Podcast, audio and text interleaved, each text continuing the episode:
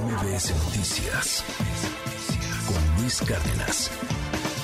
Bueno, y el próximo ya 24 de febrero se cumplirá un año, un año del inicio de lo que se llamó la Operación Militar Especial, es decir, la invasión a Ucrania ordenada por el presidente ruso Vladimir Putin. Esta ofensiva bélica pues era en un principio para desmilitarizar y él dijo en su momento en un discurso desnazificar Ucrania. Terrible lo que hemos visto a lo largo de los últimos meses. Imagínense, de acuerdo con la Oficina de las Naciones Unidas para los Derechos Humanos, hasta este 2 de enero se tenían contabilizadas 6.900 19 civiles fallecidos. Una cifra que sin duda es eh, preocupante, lastima y, pues enluta, debe de enlutar a todo el mundo porque pues un conflicto armado de esta naturaleza ha cobrado la vida a personas inocentes que, que hemos visto pues han caído en medio del fuego. Así que esta mañana queremos abordar de nuevo el tema porque hay que ponerlo sobre la mesa, hay que seguir hablando de Ucrania y de lo que ocurre en este territorio. Y esta mañana le agradezco mucho a Beata Bogna. Ella es ex embajadora de Polonia en México y bueno, pues también catedrática de Relaciones Internacionales en el TEC de Monterrey. Beata, muchas gracias por acompañarnos. Buenos días, Sheila, un gusto saludarte. Gracias por la invitación. Al contrario, pues, ¿qué balance podemos hacer? Eh, pues ya eh, en prácticamente poquito más de un mes se cumplirá un año y pues hemos visto decenas dantescas de lo que ha ocurrido, eh, la violación a los derechos humanos, eh, muertes, etcétera. ¿En qué momento del conflicto crees que, podamos estar en estos momentos? Mira, pues la verdad es que efectivamente estamos ya después de 300 días, 315, 16 días del inicio de la, de la guerra. Y en ese tiempo, eh, pues la verdad es que ha pasado de todo, podríamos decir. Pero lo más importante eh, hay que destacar aquí es que los ucranianos han logrado básicamente lograr su independencia, aunque no han logrado pues, mm, defender totalmente eh, su territorio, porque Rusia en esa, a partir de esa invasión pues ha avanzado en el territorio ucraniano y ha conquistado pues ciertos ciertos territorios ucranianos eh, que básicamente en esos momentos estamos en la fase de, de la contraofensiva ucraniana y el intento de recuperar todo el territorio eh, perdido eh, en, esa, en esa guerra. Ahora bien, yo creo que lo más relevante en ese contexto es lo que tú has eh, comentado al comienzo, o sea, el costo de la guerra, el costo humano de la guerra, efectivamente, pues muchas personas que han perdido la vida son civiles y eso hay que hay que destacarlo porque el hecho de que pues hay una guerra y las fuerzas armadas peleen entre sí, pues obviamente eso tiene sus consecuencias también en las vidas humanas. Pero los civiles no deberían sufrir en esas eh, guerras y, lo más lo más lamentable es efectivamente eh, la pérdida de las vidas de los civiles, eh, también niños entre entre esos civiles y además millones de personas desplazadas, millones de ucranianos que tuvieron que moverse de sus lugares de origen internamente, o sea, dentro de Ucrania, pero también muchos tuvieron que salir fuera. Son millones de personas que han tenido que huir de sus, de sus casas. Y a eso hay que sumar también otro aspecto muy relevante, que es la destrucción de la, mm, de la infraestructura civil. Se calcula, las Naciones Unidas han calculado más o menos a mediados de este año, que si la guerra sigue, esto va a costar a Ucrania más o menos 18 años de su desarrollo socioeconómico. Entonces el impacto efectivamente es muy grande pero hay que resaltar también que los ucranianos, a pesar de este costo eh, tan grande, eh, siguen resistiendo y están convencidos, tanto las autoridades ucranianas, el ejército obviamente, pero también como la sociedad, de que tienen que seguir defendiendo su patria, porque si no lo hacen, la verdad es que pues básicamente eh, pueden perder su soberanía, pueden perder su, su territorio. Y por otra parte tenemos obviamente al invasor, al agresor en ese contexto, Rusia, que este, la verdad es que a lo largo de esos meses lo que hemos visto es fundamentalmente la caída del mito del poderoso ejército ruso.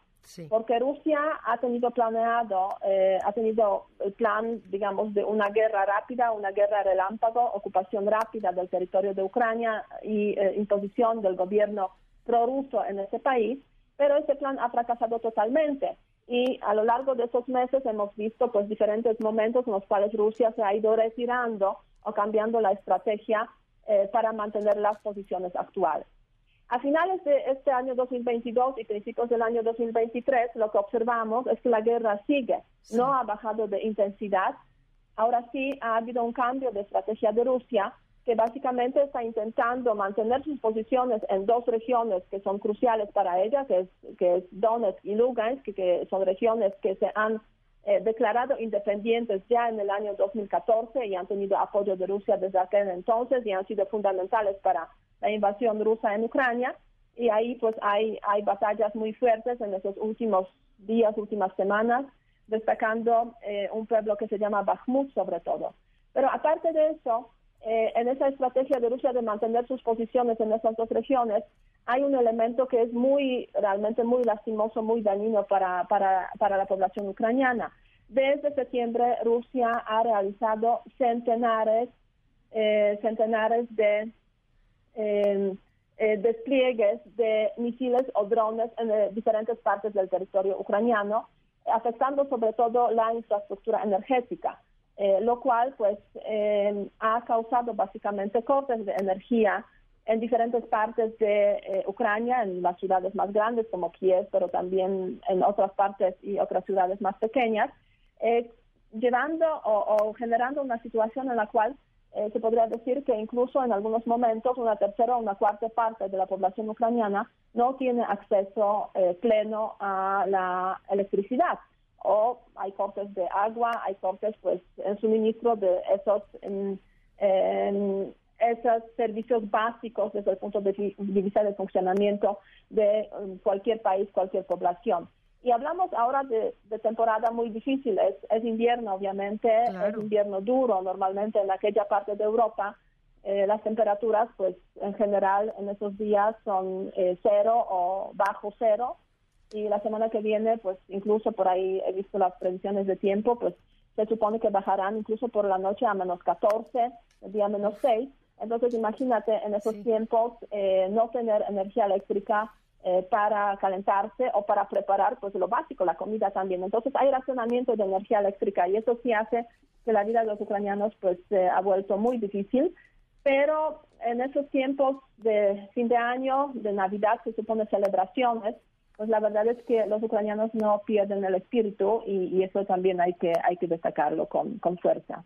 Claro, sí, pues este, este resumen que, que nos hace, sí, sin duda no, nos remueve, ¿no? Las primeras imágenes, las primeras escenas que veíamos cuando inicia esta, esta guerra y pues en miles de personas eh, intentando abandonar Ucrania y pues que ahora se han convertido en, en refugiados en muchos otros eh, países eh, cercanos, han tenido que pues cambiar su vida por completo, dejar todo, dejar sus, sus viviendas, sus vidas, prácticamente empleos, etcétera, pues para, para buscar una, una oportunidad de salir y evitar, pues sí, ser víctimas eh, de esta trágica de esta trágica guerra. Y también Beata no sé me gustaría comentar el tema de la central nuclear de Zaporilla, que creo que también es, es fundamental. En un inicio se hablaba pues de los riesgos que esto implicaba para la población civil en un caso que, que hubiera ahí eh, pues una tragedia que pudiera desatarse entre estos ataques.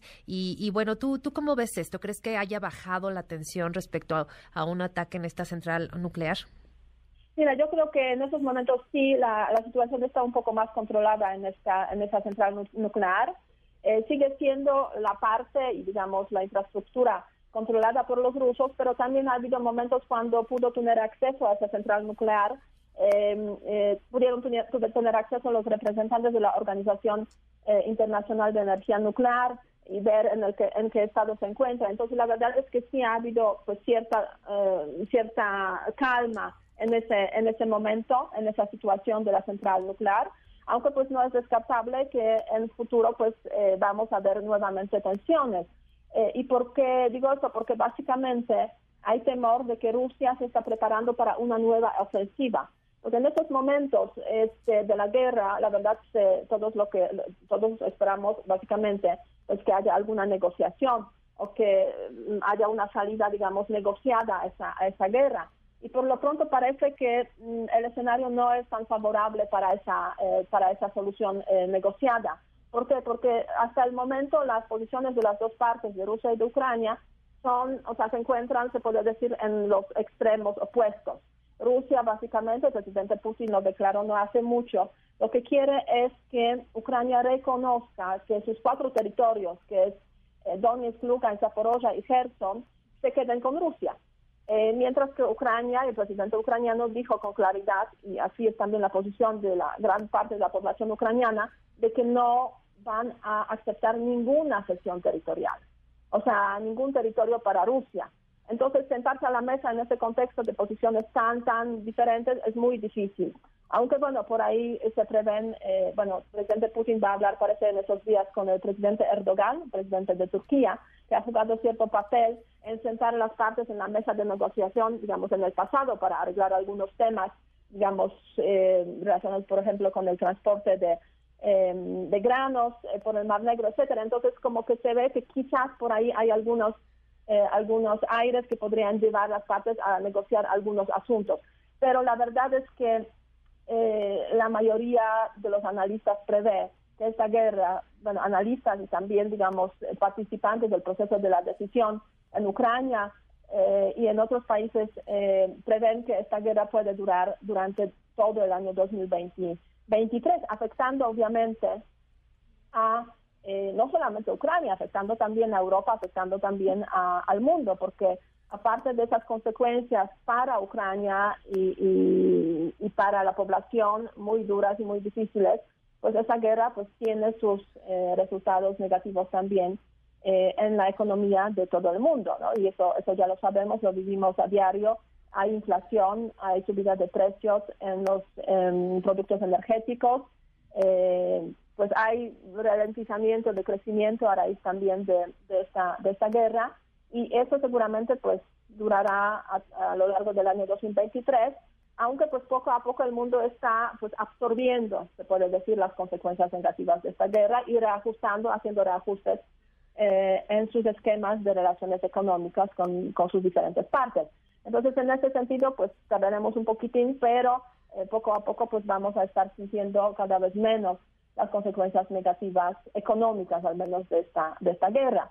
Eh, por otra parte, obviamente, las consecuencias políticas de esta guerra yo creo que tardaremos mucho más en absorber, eh, porque pues a raíz de la guerra se ha eh, generado una ruptura muy profunda en el contexto europeo y también en el contexto internacional. hay una mm, tendencia pues a, creación de esos nuevos bloques enfrentados eh, que no quieren tener relaciones ni políticas ni económicas y eso pues eso va a tener consecuencias a lo largo de los próximos 10, 15 años probablemente. Así es, Beata. Y por último, se nos termina el tiempo, pero brevemente me gustaría eh, preguntarte cómo has visto el, el, apoyo, los pronunciamientos que a nivel internacional se han dado hacia Ucrania. Mira, yo creo que en ese, en ese contexto, desde el comienzo, Ucrania ha tenido apoyo de los países del llamado Occidente, este, eso quiere decir, o en este, detrás de este concepto tenemos a los países de la Unión Europea, que sobre todo han reaccionado con las sanciones contra Rusia y también un apoyo muy importante a Ucrania y apertura para que este país en algún momento se convierta en el miembro de la Unión Europea. Los Estados Unidos y la Alianza Atlántica han sido cruciales también en este aspecto, eh, respondiendo básicamente eh, a, eh, pues a lo que ha estado pasando en el contexto de la guerra de Rusia contra Ucrania y apoyando los países individuales de la OTAN, los Estados Unidos, a través del envío de armamento, sobre todo a Ucrania. Eh, y finalmente en este occidente también se encuentran otros países que no están en ninguna de esas dos organizaciones, como por ejemplo este, Suiza, como por ejemplo Japón, Corea, del, Corea del Sur, Australia, Nueva Zelanda, que también han estado sumándose a las sanciones contra, eh, contra Rusia eh, para apoyar de esta forma a Ucrania y presionar a Rusia para que pues dejara básicamente la, la invasión. Pues bueno, ahí está este contexto. Por lo pronto, muchas gracias, Beata Bogna, ex embajadora de Polonia en México. Seguiremos, por supuesto, muy de cerca y, atentos a lo que ocurra, porque sí hay que hay que seguir eh, pendientes de, lo que ocurre en este en este en esta zona de conflicto y los efectos alrededor del mundo. Muchísimas gracias. Muchas gracias. Hasta luego y buen día. MBS Noticias con Luis Cárdenas.